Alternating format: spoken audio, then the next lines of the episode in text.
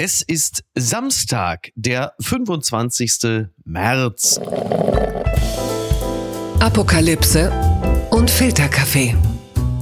Die frisch gebrühten Schlagzeilen des Tages. Mit Mickey Beisenherz. Einen wunderschönen Samstagmorgen und herzlich willkommen zu Apokalypse und Filterkaffee, das News Omelette mit einer Wochenendbeilage. Und da sprechen wir über all das, was über die Woche sich so angesammelt hat. Was hat sich in uns reingefressen? Was ist wie eine dunkle Wolke über uns, äh, hat sich über uns äh, ja, zusammengezogen oder vielleicht ist es auch Zuckerwatte und stellt sich als so etwas heraus. Und äh, all diese Dinge kann ich hervorragend mit einem Mann besprechen, der ja der vermutlich beste Talker des Landes ist. Das beweist er regelmäßig bei WDR 2, das beweist er aber auch im RBE RB, RBE, das ist auch geil. Bei RWE. Im RBE. Guck mal, ich kann den Sender schon nicht mehr aussprechen. Und das hat natürlich auch seine, seine Gründe, weil der Sender. Sagen, der, der, Sender hat es total verdient, nicht richtig ausgesprochen ja, Allerdings, er schafft, sich, er schafft sich selbst ab. Aber falls Sie dann doch mal die Gelegenheit haben, da einzuschalten, dann schauen Sie doch bitte, solange es eben noch möglich ist, Thaddeus und die Beobachter. Mhm. Und da habe ich jetzt dann auch seinen Nachnamen schon verraten. Es handelt sich um den Journalisten und Bestseller-Autoren Jörg Thaddeus. Ich grüße ganz herzlich. Hallo Micky. Jörg, du sitzt mir da gegenüber, äh, das muss man gleich beschreiben. Du bist äh, derzeit, ja, wie soll ich das sagen, irgendwie eine Mischung aus Albrecht von Lucke und der sehr späte Jan Koller der mir da gegenüber sitzt, denn du trägst ein BVB-Jäckchen. Albrecht von Lucke, du meinst wegen der Haare? Nee, wegen der Bücherwand, äh, wegen der Bücherwand ach, da im Hintergrund. Ach so, ja gut, aber der Albrecht von Lucke hat die ja bestimmt alle gelesen. Ich glaube, die da ja nur stehen. Äh, ja, ich sitze dir gegenüber, weil ich äh, sehnsüchtig, na, wobei das stimmt nicht, ihr erwartet es nicht sehnsüchtig. Ich möchte gerne, dass hm. am 1. April, also am Samstag in einer Woche, Borussia Dortmund in München gewinnt. Und ja. beide, du und ich, die wir lange im Profifußball verbracht so haben, wissen, da wissen, wie schwer das ist. Selbst ja. du äh, mit deiner enormen Sportlichkeit und physischen Pracht, selbst du würdest wahrscheinlich aufgeregt sein, wenn du nächste Woche in die Allianz Arena einlaufen müsstest, Miki. Davon ist äh, fest auszugehen, ja. Ich äh, fühlte mich immer schon auch als Zuschauer sehr unwohl, wenn ich in die Allianz Arena eingezogen bin. Yeah. Und das auch aus gutem Grund, wie ich sehr häufig schon nach bereits 20 Minuten und einem satten 0 zu 4 feststellen musste, äh, wie das alles zustande gekommen ist und was uns erwartet. Das werden wir im Laufe des heutigen Gespräches noch zu erörtern versuchen. Eins sei noch gefragt, weil ich nur deinen wunderschönen Oberkörper sehen kann, Jörg. Ich gehe davon aus, du bist untenrum gekleidet auf eine Art und Weise, die es dir unmöglich machen würde, ins Gymnasium in Wermelskirchen zu gehen, da du eine Jogginghose trägst. Nee, äh, noch, noch nicht. Noch nicht. Ich, ich habe erst auch überlegt, ob ich nicht auch unten Rudelkleidung tragen sollte, weil Rudelkleidung heißt ja die Bekleidung. Der, das habe ich von Christoph Biermann äh, gelernt, der bei Eisern Union ein Jahr verbracht hat und der hat mir, bei mir diesen Begriff hinterlassen, Rudelkleidung. Wenn du zum Verein gehörst, wenn du zur Mannschaft gehörst und ich fühle mich total zugehörig, dann äh, trägst du halt äh, ja die Kleidung, die da alle anhaben, die auf der Bank sitzen. Ich vorstelle, so neben Sebastian Kehl, ah, ja, wobei ich weiß gar nicht, ist es so ein Traum. Aber jetzt jetzt im Moment ist, bin ich noch nicht abendfertig, aber die Leute in Wermelskirchen, naja, mein Gott, was, was so nicht so alles Wellen schlägt, ne? Da, allerdings, lediglich die Hose mhm. schlägt in der Regel keine Wellen. Wobei, ähm, eine Mutmaßung, bevor wir richtig einsteigen, kann es möglicherweise auch sein, dass der FC Bayern sich von Julian Nagelsmann getrennt hat, weil viele in seinem Umfeld auf der Bank Angst hatten, sie müssten Rudelkleidung tragen, die sich an ihm orientiert. Ist es das? du meinst, weil er so, weil er so flamboyant angezogen war? Immer. Das ist richtig, richtig. Arndt Zeigler sagte, er hat teilweise äh, Kleidung getragen, bei der man annehmen musste, dass er jeden Moment noch mal einmal kurz durch äh, Plutonium fährt. Das hat mir sehr gut gefallen. stimmt, stimmt. Das war schon ein bisschen auffällig. Ich, er ist sowieso nicht, also er hat mein Herz nicht im Sturm genommen, sagen wir mal. Die Schlagzeile des Tages. First Dog Attila, Bodo Ramelos Promi-Hund ist tot. Das berichtet der Spiegel auf eine Art und Weise, wie es theoretisch auch der Bildzeitung hätte entfahren können, der Promi-Hund. Er war ein guter Begleiter und eine immer fröhliche Fellnase mit einem langen Blog-Eintrag, Fotos und einem Tweet hat sich der Thüringer Ministerpräsident Bodo Ramelow von seinem Hund Attila verabschiedet. Ein wunderbarer Begleiter ist seines Weges gegangen, schrieb der linken Politiker über das Tier. Dazu postete er Aufnahmen eines noch jungen Attila von vor 15 Jahren. Ich weiß nicht, also mir ist schon aufgefallen, dass es eine, gerade eine sehr starke Hundesterblichkeit zu geben scheint im öffentlichen Raum oder äh, sich ein anbahnendes Ende. Also Stefan Niggemeier hat ja auch gerade eben für Übermedien einen langen Text über seinen Hund geschrieben.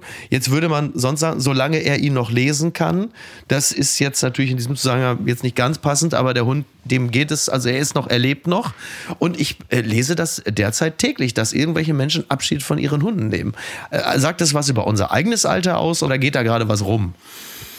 Oh, oh wei, also ich habe äh, die ganzen neuen Folgen von der Doktor und das liebe Vieh gesehen, halte mich also für einen wirklich fortgebildeten Veterinärmedizinischen ja. Ja, wie soll man sagen, Ober-Premium-Amateur. Aber ich kann das nicht beurteilen, inwieweit äh, Hunden es schlechter geht. Ich muss ehrlicherweise sagen, mittlerweile halte ich da inne.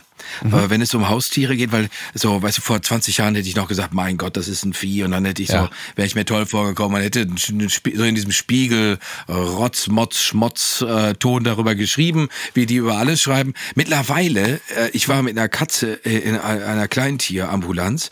Äh, ist das eine Chiffre? Ist das eine Chiffre für äh für eine für eine ja. hochbezahlte Prostituierte und mit einer Katze in der kleinen ja, ich war mir nicht ganz Nein, ich war mit einem mit meinem Kater Winston mhm. tatsächlich da aus äh, Gründen die irrelevant sind äh, was viel wichtiger war ich saß da und wartete und dann kam eine sehr junge Frau mit ihrem Freund und die war wahnsinnig traurig und sagte dann äh, zu den Leuten die da arbeiteten sie, sie wolle ihren Hund noch mal sehen weil der gestorben war und dann habe ich mir gedacht Mensch Jörg damit musst du aufhören mhm. du musst damit aufhören dich über diese Haustiersache lustig zu machen das ist mitunter total grotesk. Es gibt diesen tollen Kühlschrankmagneten, äh, I'm just one cat away from a crazy cat person. Aber das ist mir alles geläufig. Ich bin, das kann ich dir sagen, Mickey, weil wir uns nahestehen. Ich bin Mitglied in einer Katzengruppe mhm. äh, hier in meiner Nach.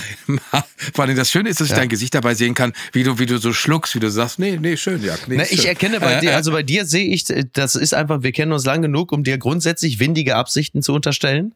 Und so auch hier. Nein. Dass du Mitglied in einer Katzengruppe bist, da muss ich nein, sagen, nein, das nein. hat für mich immer was Infiltrierendes. Ja, das ist aber in dem Fall gar nicht der Fall. Und deswegen, ich habe da mittlerweile eine sehr weiche Flanke dafür. Deswegen tut mir das leid. Gleichzeitig ist es so, dass ich diese, äh, das ist ja in unserer Medienbranche üblich, mhm. dass man diese Linkspartei-Leute immer alle so ein bisschen drollig findet. Und das ist bei mir vorbei. Ja. Also äh, das ist wirklich sehr, sehr vorbei. Mittlerweile sind die für mich, also wenn ich jetzt so überlege, wie man wie Silvim Dadelen mhm. oder auch Jan van Aken, der erinnere ich mich noch, der sitzt jetzt da immer wieder rum. Ja. Und der hat seinerzeit diese Giftgas Angriffe in Syrien insofern relativiert, dass er gesagt hat, man wüsste ja gar nicht, wo die herkommen und ob die Russen da was mit zu tun haben. Ah, Heute okay. wissen wir das alles ganz genau. Ja. Äh, und bei Bodo Ramelow, den halte ich auch für einen ziemlich äh, überforderten Ministerpräsidenten und der äh, macht mir eigentlich überhaupt keinen Spaß. Allerdings, wenn er dann seinen Hund verliert, dann tut mir das von Mensch zu Mensch aufrichtig leid. Das gibt's doch gar nicht. Igitt! So viele Menschen wechseln zu selten die Unterwäsche. Das berichtet nicht nur die Hamburger Morgenpost. Wo soll das noch enden? Erst wird bekannt, dass Prominente ihre Haare nicht mehr waschen und Körperhygiene allgemein für überschätzt halten. Nun laufen Männer auch untenrum unfrisch durch die Gegend.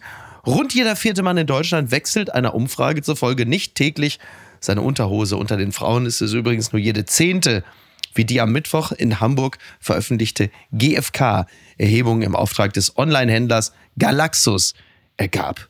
Ich war äh, schockiert. Also ich habe sofort aufgehört, an meiner Unterhose zu schnüffeln, hm. um zu gucken, ob die noch gut ist. Hm. Da habe ich sofort nach einer frischen gegriffen. Ich fühlte mich natürlich ertappt von diesem Artikel. ist völlig klar. So eine Yogi Löw-Geste, so ein bisschen. ja, oh mein Gott, genau. ja. Ja, und die Frage ist, und die Frage, wir leben natürlich in, in krisenhaften Zeiten. Total. Und gerade als fragiler Mann habe ich natürlich gleich gedacht, erst wurden wir durch Corona gezwungen, nach dem Toilettengang uns die Hände zu waschen. Jetzt soll plötzlich äh, die Unterhose bereits jeden Tag gewechselt werden. Was will man uns noch zumuten? Was müssen wir noch alles erdulden? Genau, wann, wann hört das mal auf? Der Wahnsinn. Äh, äh, ja, ich finde, äh, äh, ist alles von vorne bis hinten unappetitlich, oder?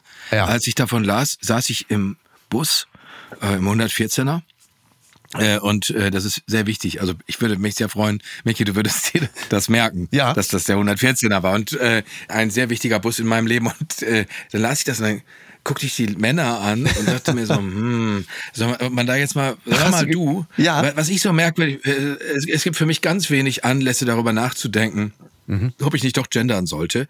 Aber wenn es irgendwas gibt, wo ich gerne mit eine ganz große Distanz zu meinem eigenen Geschlecht klar machen würde, dann ist das äh, bei diesen Dingen, weil ich, ich habe das im Ohr, wie Männer, äh, da, ich war, es war mal so, eine, so ein, ja, das ist jetzt zu öde zu erzählen, aber so eine Riesensache mit so im Zelt schlafen und so weiter. Und wie Männer stolz darauf sind, dass sie ungewaschen sind und, und, so. und, und ihre Klamotten nicht. Und ich dachte immer, Leute, das ist doch kein Zivilisationsausweis, das ist das Gegenteil davon. Ja. Ihr seid Schweine. Schweine. Ja. Und äh, Punkt. Und äh, das gleiche gilt, ich, weil du das gerade mit, mit Corona gesagt hast, ich hatte auch angenommen, dass in dieser goldenen Zeit für alle Zwangscharakter dann tatsächlich endlich die Leute dazu übergegangen sind, sich die Hände zu waschen, was ja viele Männer nicht tun. Ich habe jetzt letztes wieder auf der Raststätte einen gesehen und ich bin kurz davor zu sagen, hören Sie mal, was stimmt bei Ihnen nicht? Ja. Was, ist, was ist falsch? Was, was, was, was würde Mama sagen, dass du dir die Hände nicht wäschst? Ne?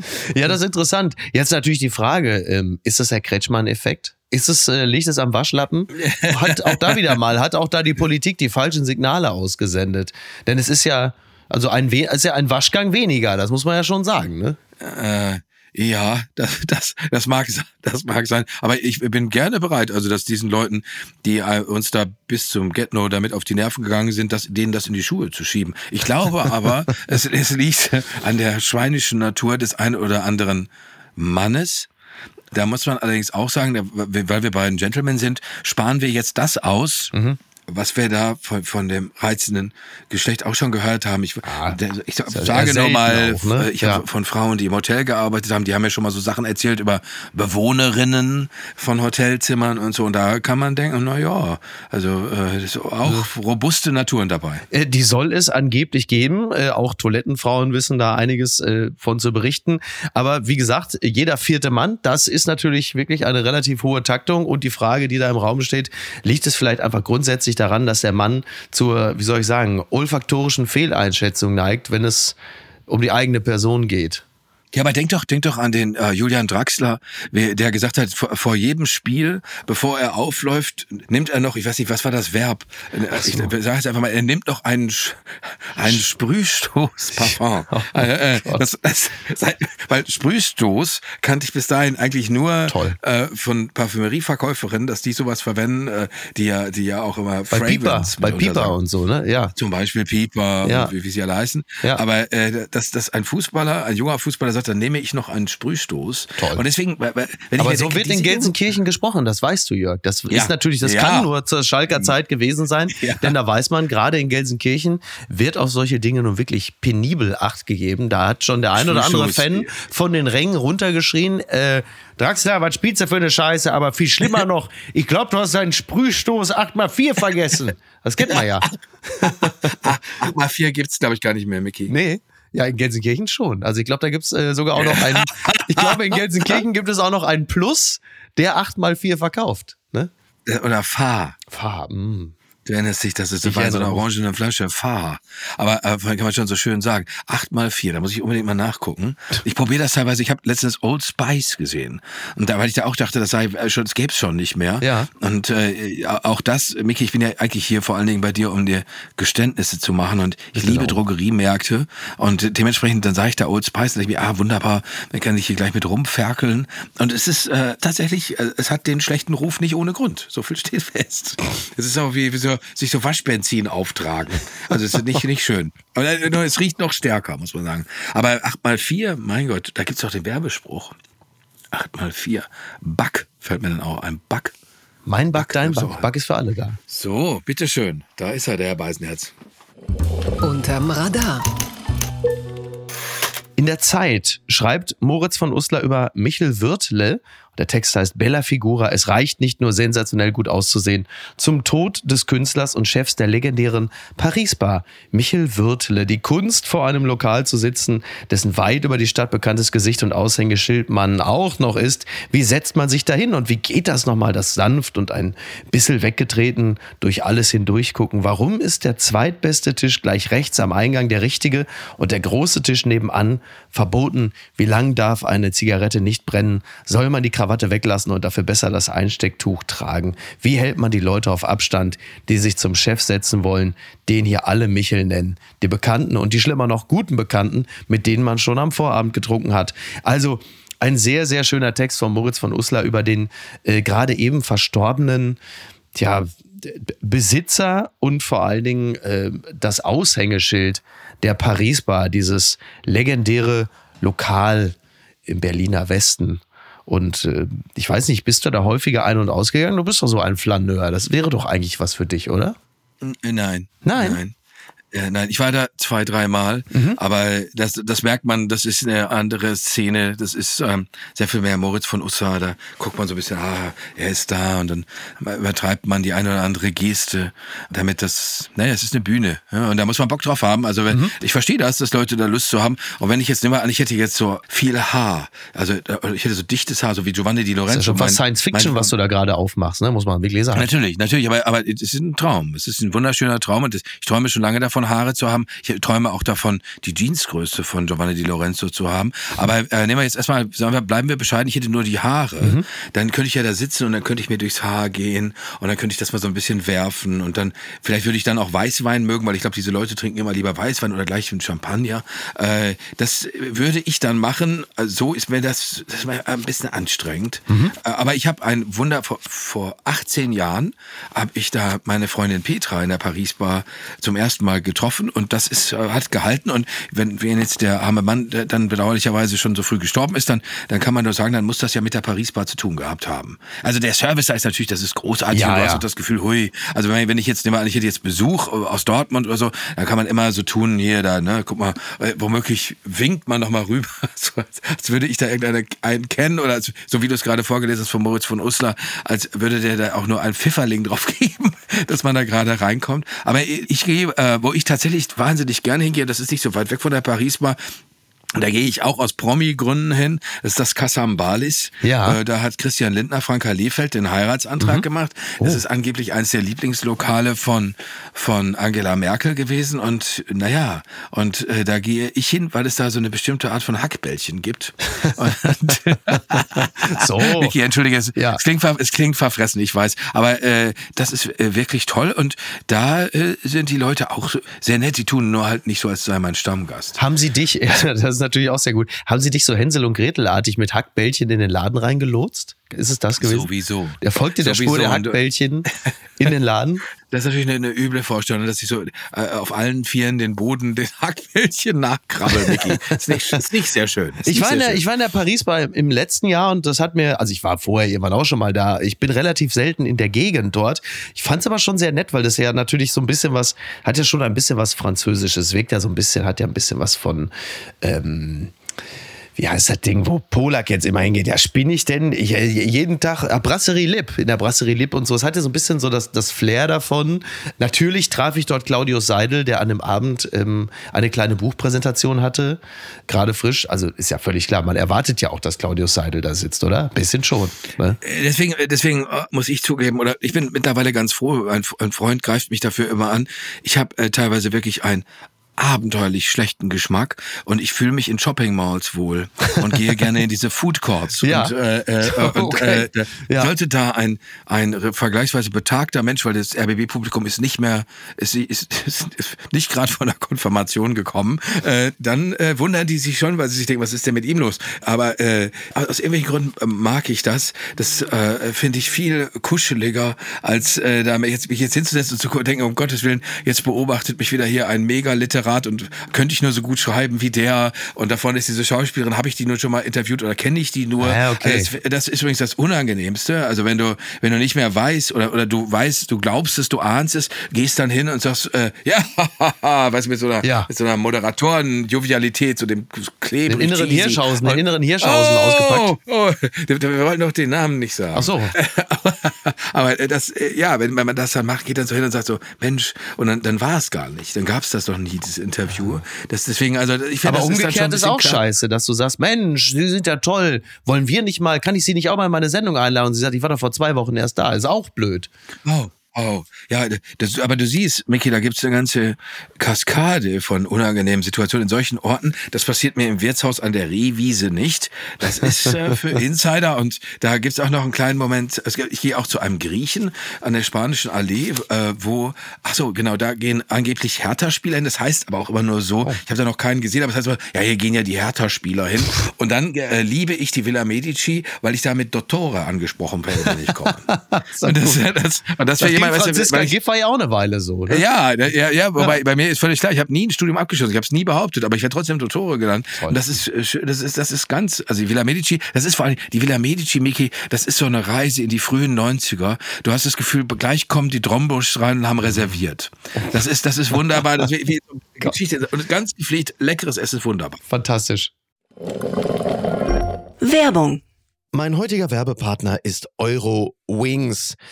Es ist äh, in den letzten Monaten so gewesen, dass man an manchen Tagen, wenn es gerade mal wieder 8 Grad und Regen war, schon dachte, ach, ich würde jetzt doch ganz gerne mal vielleicht mal äh, irgendwo anders sein, wo es ein bisschen netter ist. Wie komme ich denn da am schnellsten hin? Oder der eigene Verein ist etwas überraschend in Europa sehr erfolgreich und man möchte ein Auswärtsspiel besuchen und da vielleicht jetzt nicht unbedingt mit dem Lastenrad hinfahren.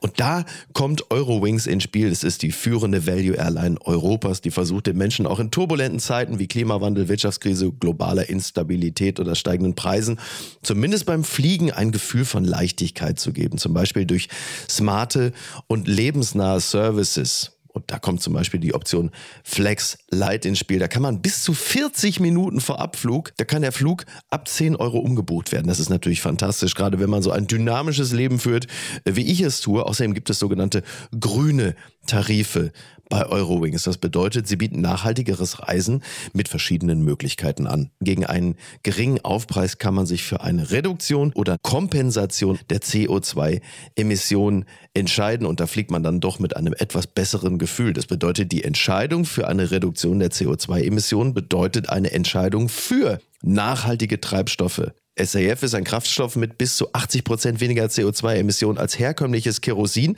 und wird hauptsächlich aus biogenen Reststoffen wie zum Beispiel Speiseölresten gewonnen.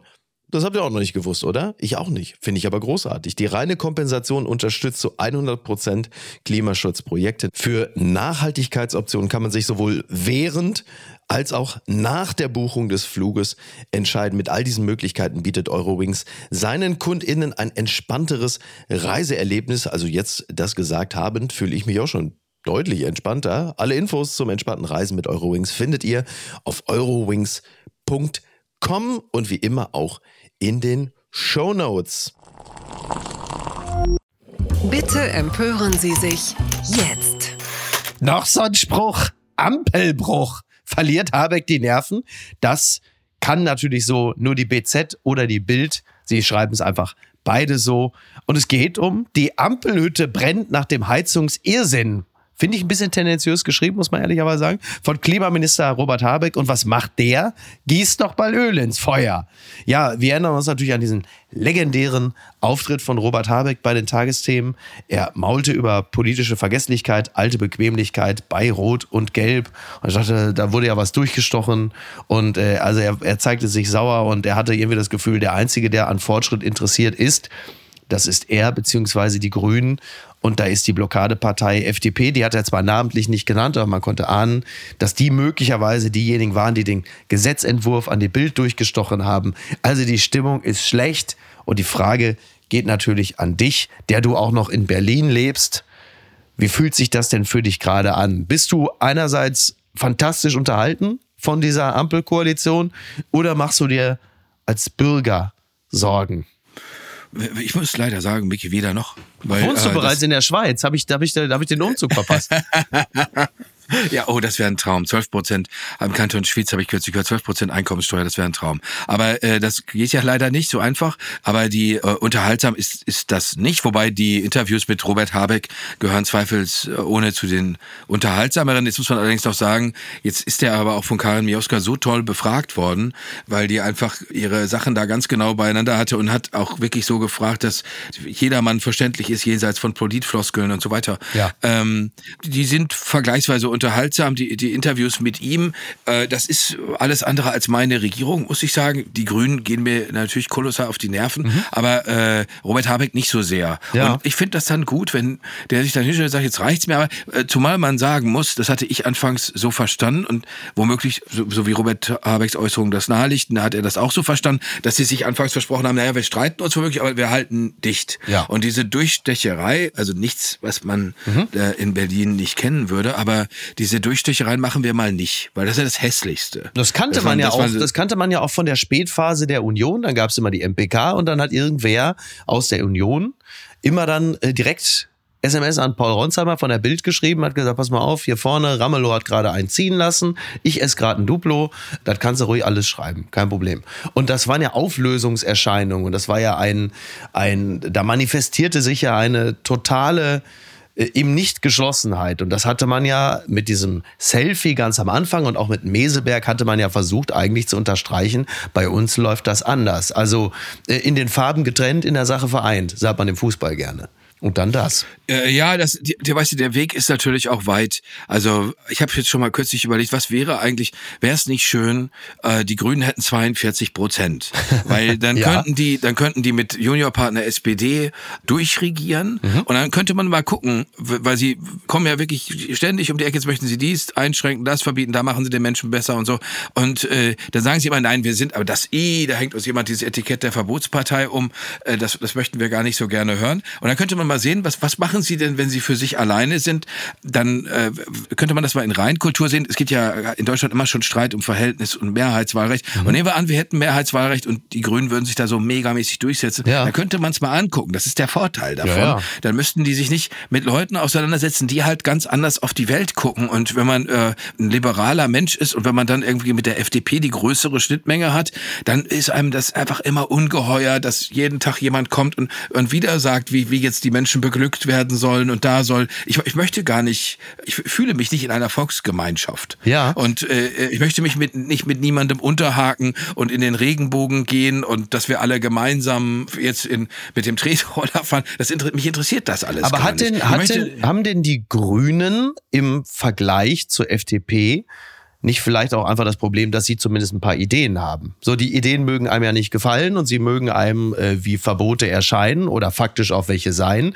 Aber im Gegensatz zur FDP ähm, haben sie ja zumindest mal, äußern sie mal eine Vorstellung davon, wie es konkret laufen könnte, während die FDP momentan, zumindest in der öffentlichen Wahrnehmung ja immer die Position derjenigen einnimmt, die sagen, also mit uns nicht zu machen. Aber was dann ihrerseits als Ideen da auf dem Tisch liegt. Also viel mehr außer der mittlerweile ja schon spöttisch betrachteten Technologieoffenheit habe ich, trotz aller Sympathien, die ich mitunter sogar habe, aber auch noch nicht wirklich wahrgenommen. Äh, na, ich finde das jetzt auch nicht meisterhaft, Mickey. Ich finde das nicht meisterhaft, wie die das machen. Ich finde das mitunter auch ignorant, weißt, wenn da, wenn da dieses, diese fürchterliche Schießerei in Hamburg ist, dann kommt Kubicki gleich um die Ecke und sagt, so weit es kommt noch, dass wir uns die Freiheit für Waffen und ja, so weiter. Ja. Das ist alles so, so eine unangenehme Spiegelfechterei, das braucht eigentlich kein Mensch. Bei den Ideen ist das so eine Sache. Also, da, da ist der, der Vorschlag des Emissionshandels immer auf dem Tisch, den findet die FDP am überzeugendsten, weil sie sagt, so ein Marktinstrument, das äh, hilft uns eher. Und da haben, sie, da haben sie mich immer sofort, weil wenn ich die Wahl habe, äh, da entscheidet sich etwas in der Wirtschaft, wo Leute Interessen haben oder es entscheidet sich in einer Amtsstube, wo jemand mit seiner Titeltasse sitzt und sich denkt, na, da wollen wir ja mal, da wollen wir mal sehen, ob mhm. wir das nicht bis morgen erstmal aufschieben können. Dann bin ich sofort bei der, bei der ersten Lösung. Bei den anderen Sachen, da habe ich das Gefühl, bei, bei manchen Dingen, da müssen sie teilweise diese Konfrontation auch erstmal herstellen. Da, ich glaube nicht, dass die FDP tatsächlich äh, kein Interesse daran hat, dass die Eisenbahn vernünftig fährt. Aber als ich jetzt Michael Teurer hingestellt habe, da, da bin ich fast lang hingeschlagen, als der sich hinstellt und sagt, den Deutschlandtakt, den schaffen wir bis 2070. das hat da, mir gut da, gefallen. Da, habe ich, da ja. hab ich gedacht, sag mal, das kann ja nicht euer Ernst sein. Das ja. ist doch keine nachvollziehbare Ambition. Ja. Wenn die, die Leute, die jetzt äh, gerade Teenager sind, wenn die, wenn die schon alt sind, also wir, wir, wir sind dann sowieso tot, aber ja, wenn die vorbei. alt sind, dann macht ihr Deutsch im Ernst. Wahnsinn, ne? Und, und das, das fand ich tatsächlich äh, unterwältigend, dass ich mir dachte, liebe Freunde von der FDP, das ist überflüssig, du hast völlig recht, die Grünen sind die, die drängen. Die Grünen sind die, die sagen, das wollen wir jetzt aber und das machen wir jetzt und ab sofort sind keine Kinder mehr dick und äh, was sie da, dann kommt Lisa Paus mit, wer nicht noch alles vor Diskriminierung beschützt werden muss und so weiter. Und das, das ist ihr, du hast recht, das ist ihre DNA. Und bei der FDP, wenn du, wenn du sagst, es juckt mich nicht, Mhm. Also das, das verorte ich nicht staatlich und das mache ich auch nicht staatlich. Dann siehst du natürlich schnell so aus, als hättest du ein kurzes Röckchen an. So sieht es aus. Das Einzige, ein letztes noch zu dem Thema, denn Robert Habeck gilt ja, und das ja oft ja auch völlig zu Recht, als der große Kommunikator. Mir scheint nur bei diesem Thema Öl- und Gasheizung, da macht er oder macht das Ministerium einen Fehler.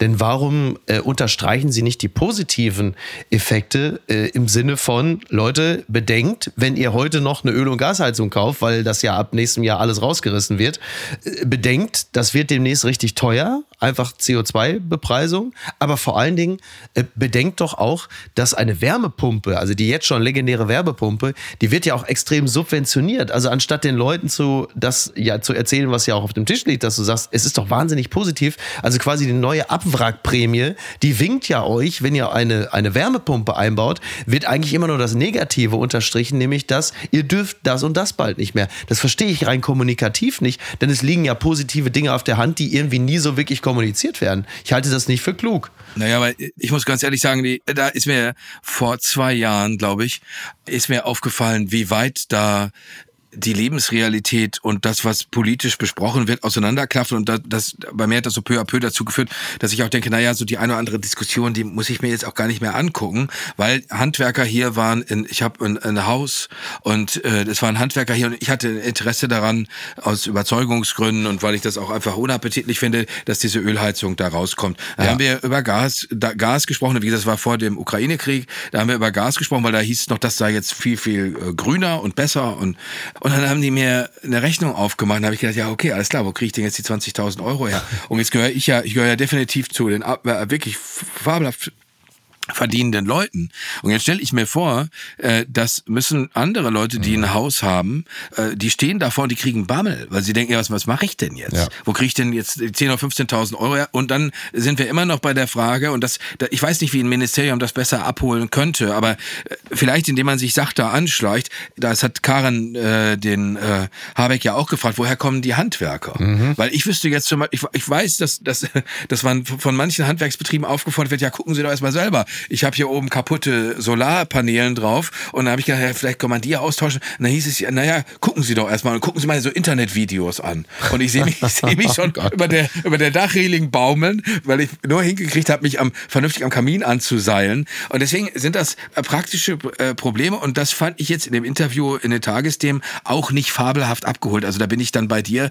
Da kann man deutlicher er zu erkennen geben, dass man, äh, weißt du, dieses amerikanische I see you. Ja, ich verstehe absolut, eure, absolut. ich verstehe eure Sorgen. Ne? Aber ey, was für eine herrliche Schlagzeile. Jörg Thaddeus beim Anbringen von Solarpanelen ums Leben gekommen. und dann heißt es wirklich nur noch so Titelzeile, Icarus Thaddeus, er wollte der Sonne zu nahe kommen. Das ist fantastisch. Vor das, ist aber, das, ist, das ist ein viel ehrenvollerer Tod.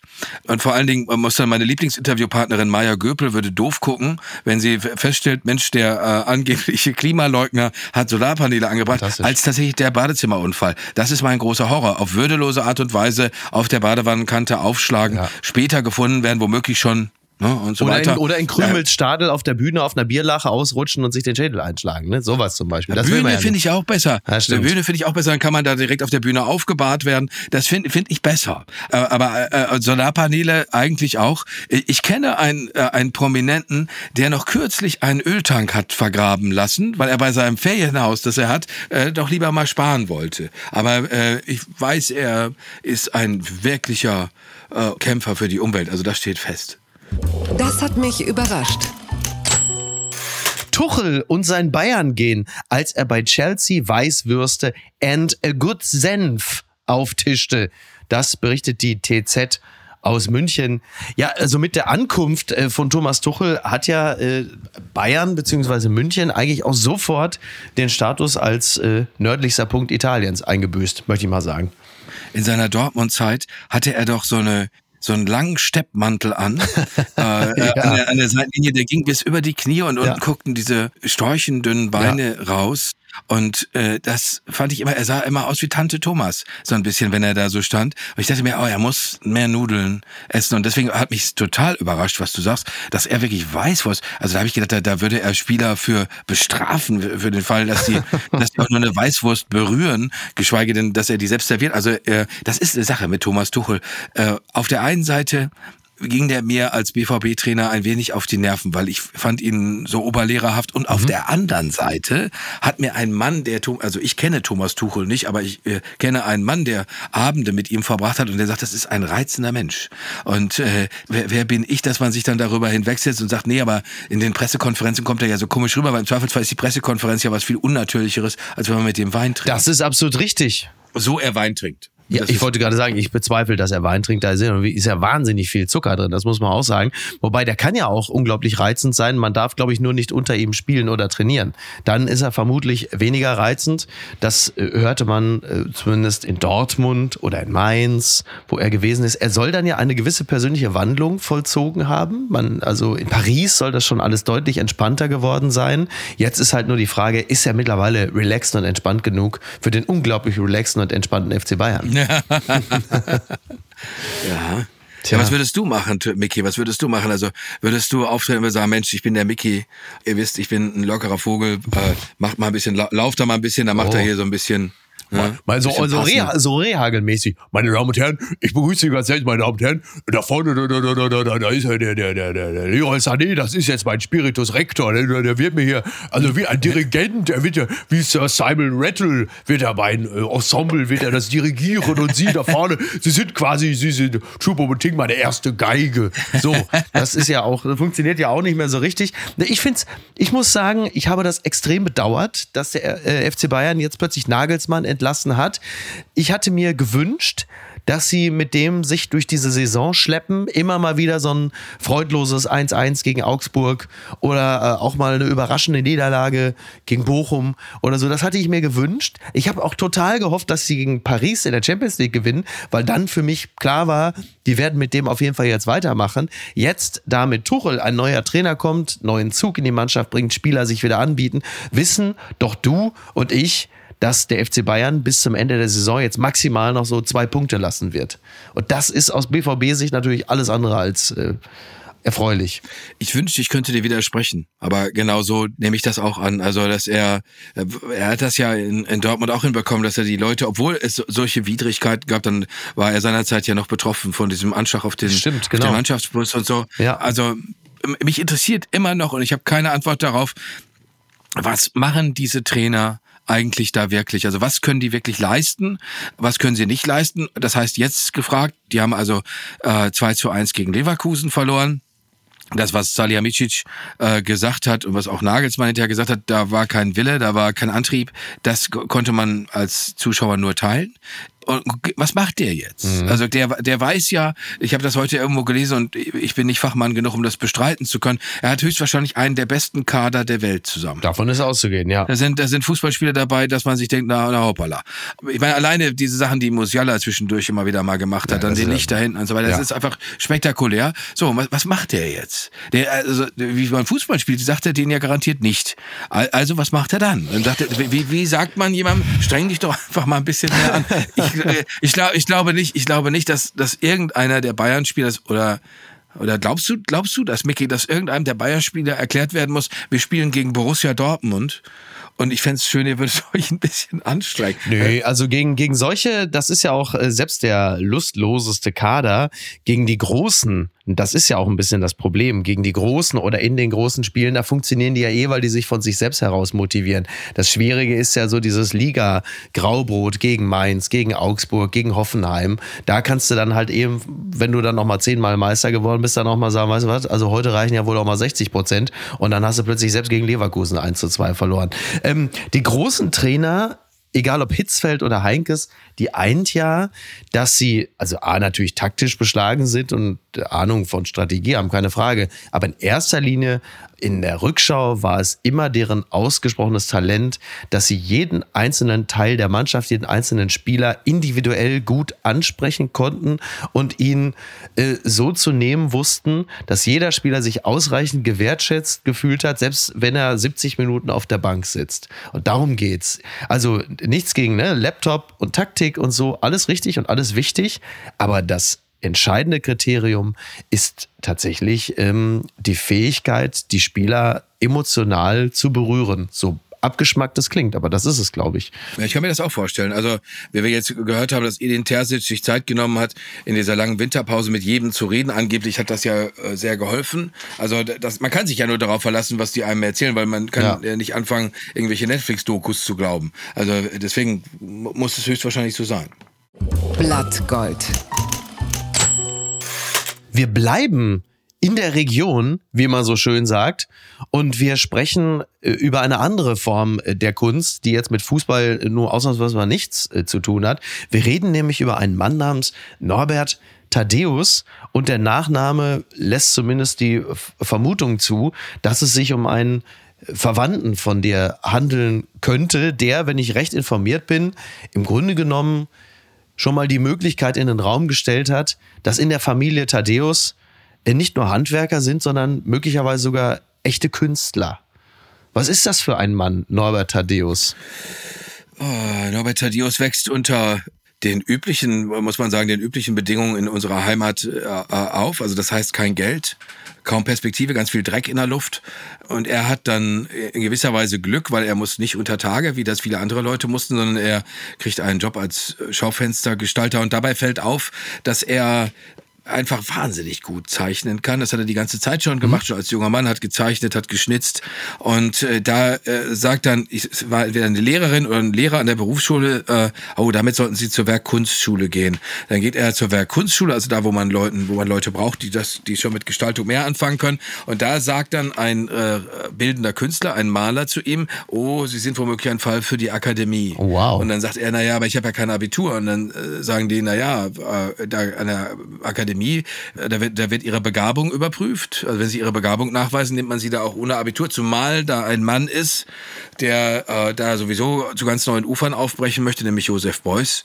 Er geht dahin, er wird da genommen und äh, fängt dann an, an der Kunstakademie in Düsseldorf zu studieren und beendet dann später seine, ja, seine Karriere hat er nicht wirklich beendet. Er wird ein, wie das in, in seinem Wikipedia-Eintrag heißt es, und das haben auch Leute im Kunstpalast in Düsseldorf gesagt, er wird zu einem der großen gegenständlichen Maler des späten 20. Jahrhunderts. Das hat eine Tücke.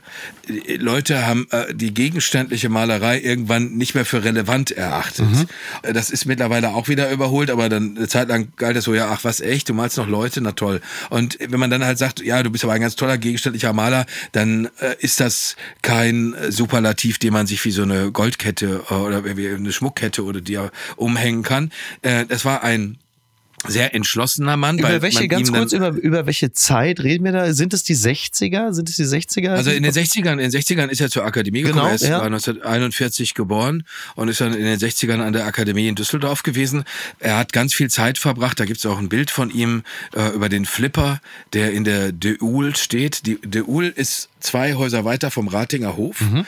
Äh, also da, wo sich später dann die ja. Toten Hosen gegründet haben, da waren die, weil das, das ist ziemlich simpel eigentlich, weil ich dachte, ah, warum waren die denn da immer trinken? Und wieso sind das alles die gleichen Kneipen und so? Dann war ich an der Kunstakademie und habe gesehen, okay, du gehst zur Kunstakademie raus, du gehst einmal rechts die Straße hoch und dann stehst du auf der Ratinger Straße und da sind dann die ganzen Kneipen und logischerweise waren die da alle. Also er hat viel getrunken, er musste irgendwann auch eine Entziehung machen, weil er halt es mit dem Trinken wirklich übertrieben hat. Er fand reiche Mäzene. Er hatte teilweise so eine Geldscheinrolle in der Tasche, weil er so viel verdient hat mit seinen, mit seinen Bildern, hat aber auch wahnsinnig viel Geld durch den Schornstein geblasen, mhm. äh, war ein, ein großer Gastgeber, ein störrischer, bockiger Mann, weil alle Leute haben gesagt, äh, Norbert, ist, äh, nee, er wollte nicht Norbert genannt werden, er sollte immer nur mit Thaddeus angesprochen werden, äh, wir malen nicht mehr gegenständlich. Muss mal, und dann hat er gesagt, ist mir doch egal. Ich bin kein Künstler, ich bin Maler. Das ist seine Aussage, steht auch auf seiner Webseite. War, war der Mann, war der Mann besonders feinsinnig? War der Mann besonders äh, von fragiler Gestalt? Was war das für ein Typ? Wie muss ich mir den vorstellen? Weil das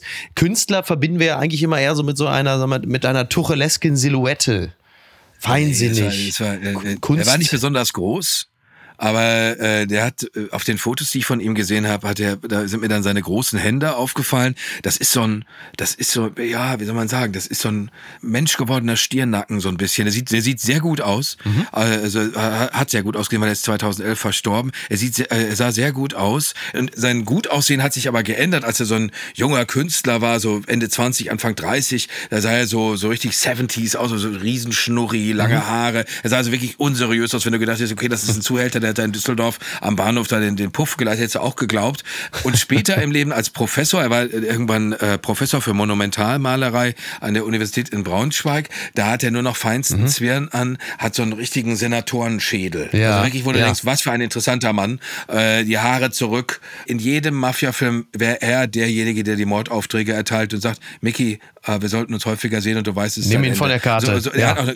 Eine große Affinität zu Italien gehabt. Ich bedauere heute, dass ich den nur zwei, dreimal flüchtig gesehen habe, weil Sein Cousin deines Vaters, ne? Ist der Cousin meines Vaters und war wirklich ein ein ein Charakter. Also Mann, was für ein was für ein Typ. Äh, du, kannst dir vorstellen, Leute, die so sind. Im Übrigen, äh, man kann im Netz findet man die eine oder andere Sitzung mit ihm, wo er erklärt, wie er malt und so. Und du würdest den Sound erkennst du sofort. Das ist nicht so, wie wir jetzt miteinander reden. Das ist da ist viel mehr Pott drin oder viel mehr noch. Zumindest ist im Hintergrund. Und er ist er ist dabei auch so ein bisschen so zwischen grimmig und schüchtern, weil mhm. der war sowohl laut als auch als auch wirklich schüchtern. Seine Witwe hat mir erzählt, er hat halt wahnsinnig gern so große Gelage gegeben, also wahnsinnig viele Leute eingeladen und auch als er schon nicht mehr trank, den besten Champagner, den besten Wein. Nur er selber hatte dann Muffe, zu den Leuten zu gehen. Ach, interessant. Also weil er sich dachte, ah, das ist auch alles komisch hier und so. Also ein, ein ganz äh, äh, bemerkenswerter Mann. Ich bewundere ihn heute, nachdem ich mir viel Zeit mit ihm verbracht habe. Ich bewundere ihn ihn heute mehr als früher, weil ich mir heute denke, jemand, wenn alle um dich herum sagen, hör auf zu malen, das ist doch Quatsch, dann zu sagen, ja, nee, ist mir doch egal. Ich, ich mal. Ist ja wieder, äh, so wie, so, wie der Rocky Balboa der Malerei im Ruhrgebiet. So stellt man sich ein bisschen vor, sich gegen alle Widerstände ja, das, so durchzumalen. Was man nicht vergessen darf, und das ist für mich eine ganz, ganz wesentliche Sache, die mich auch so sehr für ihn einnimmt, der ist, bis er im Krankenbett in seinem Atelier lag und schwer krebskrank war, hat den die Neugier nicht verlassen. Mhm. Der hat sich, das hat mir auch seine Witwe gesagt, das haben mir alle Leute gesagt, die ihn kannten, der hat das aufgesogen. Der, hat, der war auch selber, hatte selber Meisterstudenten. Und du musst dir vorstellen, die sind dann nach Italien gefahren. Jetzt wissen wir beide aus, aus Braunschweig nach Italien, das dauert einen Moment, dann kommst du dann nachts an. ja. Also alle, alle laufen auf dem letzten Zylinder und dann sagt er, so, und jetzt gehen wir da noch in die Kapelle, weil da hängt ein Bild, das müsst ihr sehen. Alle so, nein, nein, die, die Kapelle ist so kein Problem, ich finde den Küster. Ach, was Bumm, für eine äh, Energie. ja, so, so, so dynamisch, Kirche auf, äh, Bild angeguckt. Wichtig, Wahnsinn. jetzt habt ihr das Bild gesehen. Ist das nicht toll? So ein Typ war das. Der, der, der Titel des Buches, Steinhammer, das ist jetzt, so wie ich das wahrnehme, würde ich ja sagen, das ist, das könnte theoretisch auch aufgeklebt sein auf die Heckscheibe eines Opel Astra im Ruhrgebiet. Ja. Könnte auch eine Band sein. Was hat es mit dem Titel Steinhammer auf sich? Es ist ziemlich simpel. Die Straße, aus der Norbert Tadius stammt, aus der meine ganze väterliche Familie stammt, äh, heißt Steinhammerstraße. Ach und so. äh, die, diese Straße, also da, daran kann man erklären, wie, wie das so im Ruhrgebiet gelaufen ist. Da war in jedem zweiten Haus ein Geschäft, da fuhr eine Straßenbahn, da waren ganz viele Leute unterwegs. Und wenn du da heute herfährst, sind die Leute kein einziges Geschäft mehr. Es gibt da selbst nicht mehr eine Trinkhalle. Ja. Und die Leute sind halt alle, so da in manchen Häusern überhaupt noch Leute wohnen, sind die Leute halt drin und da ist überhaupt kein Leben mehr auf der Straße. Und das ist halt eben tatsächlich mit den Zechen und mit dem Stahl ist bergab gegangen. Und als der Norbert da gewohnt hat, da das haben mir mehrere Leute beschrieben, das fanden alle super, weil da, also als Kinder fanden die das super, weil die waren viele, die haben sich da am Löschteich getroffen, dann haben sie äh, die Güterwagen, wo die Kohle drauf abgefahren worden ist, die haben sie, die, die haben sie mit so Brandpfeilen aus Pech beschossen und sowas alles. Also richtig, richtig schöne industrielle Kindheit. Ich mache das jetzt wie du in deiner Sendung wenn du ähm, ein Buch empfehlen möchtest, dann sagst du in der Regel dieses Buch Steinhammer von Jörg Tadeus. Das können Sie natürlich im guten Buchhandel erwerben, zum Beispiel in der Kastropper Leselust. Beispielsweise. Ne? Beispielsweise. Oder bei Kohn und Dobernick im Hamburger Schanzenviertel. Auch da ist das erhältlich. Das sei Ihnen wärmstens ans Herz gelegt. Und jetzt kommen wir äh, zu einem anderen Künstler, der dem Ruhrgebiet hier auch immer zugeschrieben wird, wenngleich er in Göttingen geboren ist, wenn ich mich nicht irre. Das gibt's doch gar nicht. Die Selbstzweifel, die uns ausmachen, die hat die Maschine nicht. Es ist so, dass Max Fellmann und Lara Fritzsche Herbert Grönemeyer getroffen haben für die Süddeutsche Zeitung. Herbert Grönemeyer ist der Hymnenschreiber der Nation, aber seit jeher quält er sich mit den Worten, die später so viele Menschen berühren. Kann künstliche Intelligenz ihm das Wasser reichen oder zumindest ein wenig helfen? Ein Praxistest unter Aufsicht. Ja, also man hat äh, mit Herbert Grönemeyer da ein äh, sehr schönes Gespräch geführt, aber ganz nebenbei haben sie ihm immer wieder auch mal so Vorschläge von Chat GPT reingereicht. Äh, derzeit kommt ja nun auch wirklich kein Stück keine Radiosendung, keine Fernsehsendung ohne Chat GPT aus. In diesem Falle finde ich das aber sehr, sehr zulässig, denn natürlich kann man, wenn man sich das Werk von Herbert Grönemeyer mal anschaut, könnte man dann und wann auf den Gedanken kommen, dass ChatGPT ihm jetzt schon die Arbeit abnehmen könnte. Äh, wie hast du das Gespräch mit Herbert Grönemeyer verfolgt? Hast du es gelesen oder hast du gesagt, komm, was der mir da schickte? Hab jetzt auch keine ich habe hab mehrere, mehrere Sachen mit ihm gelesen ja. und äh, ich habe einfach boah, aus einer persönlichen Begegnung heraus, ich habe einfach ein so, so närrisch verliebtes Verhältnis zu ihm, ja. dass ich einfach immer alles wege und ich, ich fand, als er seinerzeit diese, weil mir das sowieso mit diesem ganzen Moralscheiß das auf den Sack gegangen ist, als sie dann da alle in Schwimmwesten saßen, das war mir auch ein bisschen too much, als er da mitgemacht hat, aber so das auch. Was? Äh, was? Wo? Äh, was? Wo in Schwimmwesten? Was war das denn nochmal? Ja, das war, da, da ging es da ging's um die äh, Seenotrettung und so weiter. Das war alles ein kleines bisschen simplifiziert, aber da, da hatte er auch so eine Rettungsweste an und Joko und Klaas und wie sie alle heißen. Und äh, ich finde immer alles bedenkenswert, was er sagt. Ich habe kürzlich ein Interview geführt mit einem Mann, der eine Liebeserklärung an die deutsche Sprache geschrieben hat, mhm. ein Professor, Herr Professor Kehlbrand, und der hat nochmal darauf hingewiesen, was für eine Wucht, was für eine Wucht Deutsch entwickelt in dem Titel Der Weg. Oh ja. Da kann mir Leute, wer weiß, was sagen mit Kitsch und so und, und nee und ausgestattet und so. Das ist mir alles völlig egal, weil wer solche Worte findet, das finde ich spektakulär. Und ich habe jetzt das Album äh, noch, noch nicht gehört. Ich finde diese, also da würde ich als Herbert Grönemeyer von genervt sein, wenn so Journalisten vor mir sitzen und, und mich dann zu so einer Art Helmut Schmidt, der so. Gesangsbranche schon so ein ja. bisschen da äh, äh, so, so, so, so reduzieren. Mhm. Das finde ich nicht so gut. Aber äh, ich, ich fand alle Interviews, die er gegeben hat, äh, bemerkenswert. Er, er natürlich Profi, der er ist, ist da immer irgendwas Interessantes drin. In einem anderen Interview ja. hat er erzählt, er wäre nicht zur Bundeskanzlerin gegangen, weil die hätte keinen Widerspruch ertragen und so. Ist auch mal interessant, dass, es, dass jemand das so sagt. Ja. Und wer ist schon die Bundeskanzlerin im Vergleich zu Herbert Grönemeyer? und äh, äh, also ich, ich fand das alles äh, interessant. Ich, diese Chat-GBT-Sachen, das ist ja, wie du sagst, wir ähm, unterliegen ja sehr stark Moden, aber auch da ist das Bild stärker, dass ich weiß, dass Herbert Grönemeyer geht zu Herrn Müller in die Papeterie in Berlin und kauft sich da einen neuen Kugelschreiber, wenn ah. ihm danach ist, ein neues Album zu schreiben. Das heißt, von künstlicher Intelligenz ist das dann doch sehr weit entfernt. Da nimmt er schon die gute alte analoge äh, Rübe. Na, er hat ja, er hat ja auch zum Thema, ähm, warum halt eben KI keine Grönemeyer-Texte schreiben könnte, äh, da schreibt er ja, äh, da sagt er, ich glaube, das große Glück das wir Menschen haben, ist, dass wir so unperfekt sind, so verkrampft. Das ist die KI nicht, die ist auf Perfektion getrimmt. Kunst aber entsteht immer auch aus einer Portion Unsicherheit, oft auch Verzweiflung. Das kann kein Computer, der kann noch so versuchen, uns das Besondere aus der Seele zu saugen. Aber er kann es nicht. Und ich glaube, da hat er tatsächlich so die, die Essenz des menschlichen Seins ganz gut erfasst. Das, das Unperfekte, das Erratische, das Unvollkommene und das vor allen Dingen auch oft sagenhaft Blöde, was eine Maschine, die auf Effizienz getrimmt ist, wahrscheinlich wirklich ja, vielleicht manchmal doch irgendwie imitieren kann, aber also in Sachen Blödheit da kommt uns, da kommt uns kein Computer hinterher. Das muss man einfach auch mal sagen. Ja, aber Micky, weißt du, das ist dann positiv betrachtet, muss man fragen, hätte ChatGBT den, den Weg geschrieben? Also ja. hätte, wäre der Maschine das, das gelungen, wenn du, wenn du da reingibst. Ich bin sehr, sehr traurig und zwar trauriger, äh, als ich mir jemals hätte vorstellen können. Und daraus möchte ich jetzt ein Lied machen. Mhm. Mein Herz ist rausgerissen, also, äh, und das soll nicht im Lied vorkommen, diese Formulierung. Meinetwegen, oder äh, das Sekundenglück beispielsweise. Das Sekundenglück äh, das hat mir Herbert Grönemeyer selbst erzählt. Ich fand das so einnehmend. Das ist ja so ein, das ist eigentlich nur so ein bisschen Rhythmus und, und dann kommt ein schöner Grönemeyer-Text dazu. Und da hat, er, da hat er zum Beispiel auch gesagt, dass er dem Titel oder sie selber bei der Herstellung des Titels dem Titel gar nicht so Chartfähigkeit zugetraut haben sondern gedacht haben, ach, das machen wir so ein bisschen für uns, weil es uns so gut gefällt. Und dann, äh, bumm, äh, kam dabei auch so, eine, so ein, eigentlich ein ziemlicher Hit raus. Und das finde ich total spannend. Also wie gucken die Künstler da zu Anfang selber drauf und sagen dann hinterher, ja, guck mal da, äh, ja. so wie der Bruder von, von Udo Jürgens, der, der ihm gesagt hat, griechischer Wein würde ich nicht machen. Würde ich lassen, das ist doof. Deswegen ist er auch der Bruder von Udo Jürgens.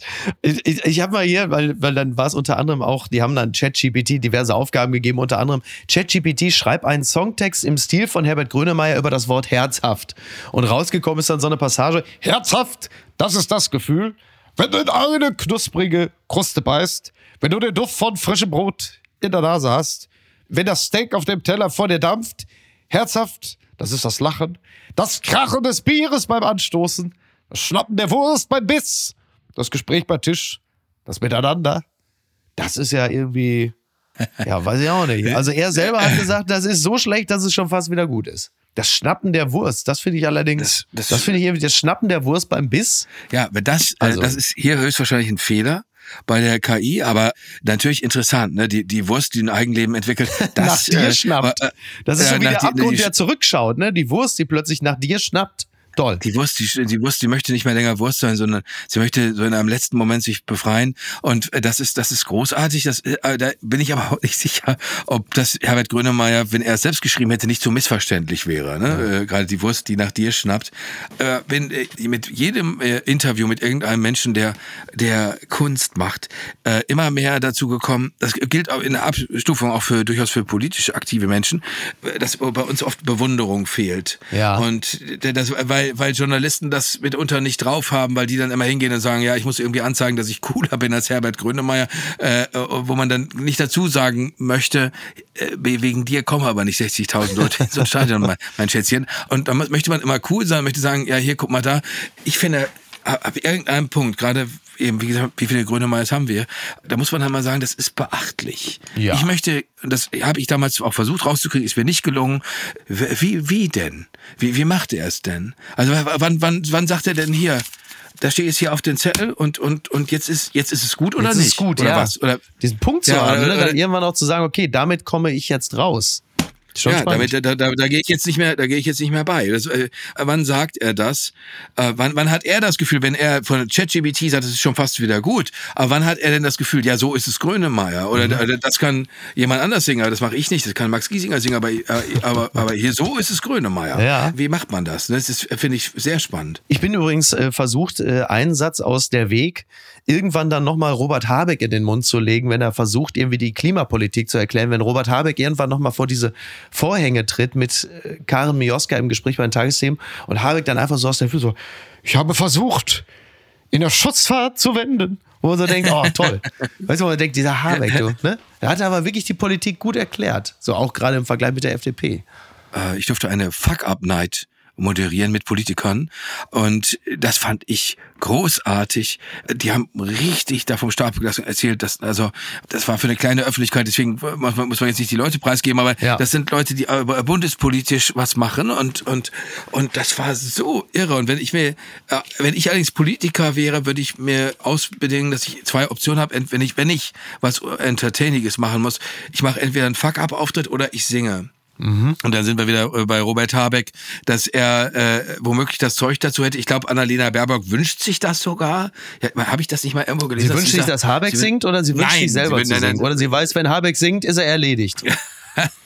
Oder, Moment mal, Moment mal, vergiss nicht den DJ-Auftritt von Omid Nuripur. Ja. Wir, wir wissen, Politik und Musik, das ist normalerweise, das geht eigentlich gar nicht. Da gibt es garantiert irgendeine, irgendeine Allergieerkrankung, wenn man das nur anguckt. Der äh, schlimm dead-dancende äh, Friedrich Merz, unvergessen, Oh vor, vor, vor Jahren, vor Jahrzehnten, wir haben uns daran über unserem Satire-Magazin Extra 3 von diesem Aas mehrere Monate ernährt, wie Oscar Lafontaine auf einem äh, Rave getanzt hat. Das war ganz, ganz unansehnlich. Aber Omid Nuripur als DJ, also ich hätte ihn so gefeiert. DJ Wärmepumpe heute mit äh, ja, ja, weil das, weil der, der war, der hat so sich so cool bewegt und die Musik war gut und und er, er hüpfte so ein bisschen dabei und das sah einfach super aus. Ich dachte mir, wow, ein, der einzige, der es überteuert hat, der, der, einer deiner großen Lieblinge, glaube ich, ist Andy Scheuer bei dieser Disco. Ja, das war natürlich fantastisch. Er sah aus, als jetzt sei eine Party. Wahnsinn, ne? Da hat man sich ganz schnell aber wirklich Sven Feth zurückgewünscht. Ähm, toll. Also wirklich schön, dass das äh, schön, dass das äh, möglich ist. Und jetzt kommen wir wirklich, also jetzt machen wir, jetzt machen wir den Sack zu. Der Trick der Woche. Einmal wenigstens noch die Bild zitieren. Pleite Boris und La Dolce Vita. Becker genießt neues Leben in Stuttgart. Das alleine habe ich gedacht, dass das gar nicht geht. Muss ich sagen, ich war geschockt. Ne, Leben genießen in Stuttgart. Ich war Dinner zu zweit. Boris Becker und seine Freundin Lilian letzten Freitag beim Abendessen in Stuttgart. Nach Bildinformationen ist Becker Stammgast, soll mehrmals in der Woche dort zu Gast sein. Manchmal ganz spontan, weshalb der Wirt für Boris abends stets einen Tisch reserviert. Ist er wieder in die Gesellschaft reintegriert, dass Wirte so mutig sind, für Boris Becker regelmäßig einen Tisch zu reservieren, weil das ja auch bedeutet, sie gehen davon aus, dass er über kurz oder lang irgendeinen Deckel bezahlen wird? Ist es schon wieder soweit? Und was bedeutet es eigentlich, dass die Bild-Zeitung jetzt minutiös aufschreibt, was, ich zitiere nochmal gerne, Pleite Boris so konsumiert. Also man hat unter anderem auch in der Bild-Zeitung die Speisekarte nochmal abfotografiert. Ähm, also wenn Sie demnächst nicht wissen wollen, wo Sie in Stuttgart essen gehen sollen, gehen Sie einfach bei Bild Online nochmal auf den Artikel, dann können Sie gleich die Speisekarte einsehen. Ist ja schneller als Google Maps. Da weiß man, was irgendwie die Trüffelpasta kostet, der kurz gebratene Thunfisch mit Pulpo, das ist doch große Klasse. Also um es jetzt mal zusammenzufassen, wie beobachtest du das Treiben von Boris Becker, das Öffentliche? Ich habe das auch, diese Geschichte auch gelesen und, und äh, wurde dabei so leicht müde, äh, weil, weil es halt so, ja, das ist die Bildzeitung, es ist eine Boulevardzeitung für Deutschland und für Deutsche und da wird's ja dann sehr gerne Pfennigfuchserei. Ich habe mir nur gedacht, du armes kleines Reporterlein, wenn du eine Speisekarte in einem beim Stuttgarter Nobel-Italiener abfotografierst, hast du wirklich das Gefühl, dass du nur noch eine Handbreit von Watergate entfernt bist, dass du, dass du Bob Woodward bist, weil das ist ja so kläglich. Äh, bei Boris Becker gilt für mich, auch so, ich hatte den Begriff vorhin mit der lärischen Verliebtheit bei Herbert Grönemeyer. Bei dem ist das so, das ist für mich ein nach wie vor der Kracher äh, damals, dass ich dachte, Mensch, da ist ein Typ, der ist nur ein Jahr älter als ich und der gewinnt Wimbledon. Wo, wo gibt's denn mhm. sowas? Ja. Und deswegen kann der für mich eigentlich machen, was er will. Da sind natürlich Sachen dabei, die, die finde ich schwierig. Der Boris Becker hat, glaube ich, insgesamt sechs, äh, während seiner aktiven Karriere, die gar nicht so lang war, 26 Millionen Dollar verdient. Mhm. Ich weiß nicht, wo er die hingebracht hat, aber ich war noch nie auch nur annähernd so reich. Deswegen weiß ich nicht, wer schenkt einem da was. So wie die Bildzeitung behauptet, hat, wohnt er da ja auch in Stuttgart in so einer Wohnung, die ihm ein reicher Freund äh, geschenkt hat, der ihn, glaube ich, irgendwo auch schon mit dem Hubschrauber hingeflogen hat. Ja. Ich frage mich, was soll, was soll er jetzt machen? Mhm. Soll er jetzt zu so, zu so einem mexikanisch-thailändischen Imbiss gehen und, und da mit seiner Frau sagen, okay, wir trinken den Weißwein aus dem Tetrapack, weil das steht auch in dem Artikel, sie haben eine Flasche Weißwein dazu getrunken, wow, was für eine Geschichte. Ähm, ich, ich, ich weiß nicht, was soll der Mann machen? Also, also sollen wir dazu, weil das macht die Bildzeitung ja wahnsinnig gerne, das Gewissen der Nation, den, den Mann mit der balancierten Moral, äh, nämlich äh, den Ex-Zeugen Jehova Oliver Pocher zu befragen. Soll der da noch was zu sagen? Das ist äh, oder, spannend, äh, ja. Äh, also wie ist das, weißt du, der, der Kerl hat da jetzt in dem, in dem Shop gesessen da in London, da beneide ich ihm um keinen einzigen Tag und äh, er kann offenbar nicht mit Geld umgehen, das kann ich aber auch nicht. Äh, und äh, deswegen kann ich mich jetzt nicht hinstellen und kann sagen, ja, was für ein Idiot. Äh, klar, das ist, ist ein bisschen bisschen komisch. Äh, der wird, also als Wirt würde ich doch immer sagen, Mensch, Boris Beck, äh, keine Ahnung. Äh, ja, ja. In Stuttgart äh, kommen garantiert sehr viele sehr solvente Menschen zum Nobel Italiener. Das heißt, es wird sich am Ende, glaube ich, schon rechnen, selbst wenn äh, Boris mit seiner wunderschönen jungen Frau Zechbrellen sollte. Ich fände lustiger, äh, wenn er eine gleichaltrige Frau hätte und die würden jetzt so eine Panzerknacker-Kameradschaft da so an den Tag legen. So, jetzt gehen wir nochmal richtig schön hier fein löffeln und, und, und, und bezahlt äh, tut Neckermann oder weiß der Schinder wäre. Das, das fände ich gut, dass jetzt noch diese junge Frau dabei ist, die, naja gut, das ist Geschmackssache. Aber an sich, ich möchte nicht, dass die Leute in, in, in, in Sack und Asche gehen. Warum denn? Also reuevolles Essen bei Burger King ist bis auf weiteres erstmal nicht drin. Naja, ist natürlich auch schön, ist für die Leute bei Burger King schön. Mein Gott, wir haben hier, bei uns ist hier ähm, Drive-In äh, Boris Becker mit, ja, mit was für einem Auto eigentlich vorgefahren, muss man dann auch fragen. Opel Mokka. Also mehr als ein Opel Mokka sollte es nicht sein, sonst hast du den Bildreporter gleich wieder äh, hinter der Heckklappe hängen. Ne? Aber wenn ich in meiner Shopping Mall chinesisch essen gehe, dann möchte ich beim Lesen des Buches nicht abgelenkt werden, dadurch, dass andere äh, Leute so auffällig prominent sind wie zum Beispiel Boris Becker. Deswegen bin ich froh, dass der beim Nobel-Italiener ist und ich bin bei Goldener Drache oder wie immer ein Lokal meines, meines Vertrauens. Heißt nicht Bambusstäbchen 3, weil sich, das ist so ein Imbiss am, am Oranienplatz. Da hat sich jemand eine ganz schwere Ruhe zugezogen, äh, durch das man nicht so sorgfältig zu essen. Also Vorsicht bei allen Lokalen eigentlich die Bambusstäbchen heißen. Aber äh, deswegen, also Boris Becker ist immerhin bei diesem Nobel-Italiener in Sicherheit. Weil das möchten wir uns gar nicht ausmalen, wenn die dann Sat 1 Exklusiv-Interview dazu führen, weil äh, und, und alle Details seiner Magenerkrankung dann durchsprechen. Nicht schön. Also, meine Damen und Herren, beachten Sie bitte, meiden Sie Restaurants, die so heißen wie zum Beispiel Bambusstäbchen. Und wenn Sie da irgendwo sitzen im, im Fresstempel, in der Fressoase und ein Buch lesen, dann lesen Sie bitte Steinhammer von Jörg Thaddeus. Steiner. der gerade mein Gast gewesen ist. Ich bedanke mich ganz herzlich. Dankeschön, Jörg, Micky. Komm doch bitte wieder. Ich äh, freue mich immer, wenn ich dich sehe und wenn ich dich spreche. Mhm. Ist nur viel zu selten, aber Geht mir genauso. Wir sind ja beide einfach voll berufstätig, weil wir halt eben nicht mit Geld umgehen können. Das ist ja unser Problem. Oh, oh. Das hat mein, mein, mein Bankberater von der, da habe ich mit Steffi Neu, Steffi hat da gesagt, wir müssen, das muss mal andersrum laufen, ich muss dich jetzt interviewen dürfen, das haben wir dann gemacht. Und äh, dann habe ich mich da in Rage geredet und habe dann gesagt, ich könnte nicht mit Geld umgehen. Hat Herr Bastians von der Sparkasse Köln-Bonn, äh, hatte ich dann am nächsten am Telefon, Herr Thaddeus, das dürfen Sie mir sagen und ich weiß das sowieso, aber das erzählen Sie doch bitte nicht in der Öffentlichkeit. Das wissen, sonst wissen das doch alle. Das doch, sieht doch schlecht für mich aus. Und da hat er das wirklich im Radio gehört. Dann seitdem überlege ich mir, ob ich sage, ja, ich habe da so ein paar Anlagen. Dann weiß er auch, das ist gelogen, aber das äh, findet er, glaube ich, besser. Dann grüßen wir Herrn Bastians an dieser Stelle noch ganz herzlich und, und bitten ihn, sich zu beruhigen. Was machst du jetzt denn? Was ich jetzt mache? Sind wir noch nicht fertig? Wie? Ja. Wie, wir sind noch nicht fertig. Wir sind fertig jetzt. Apokalypse und Filtercafé ist eine Studio Bummens Produktion mit freundlicher Unterstützung der Florida Entertainment. Redaktion Niki Hassania. Executive Producer Tobias Baukhage. Produktion Hannah Marahiel. Ton und Schnitt Niki Fränking. Neue Episoden gibt es immer montags, mittwochs, freitags und samstags. Überall, wo es Podcasts gibt. Stimme der Vernunft und unerreicht gute Sprecherin der Rubriken Bettina Rust.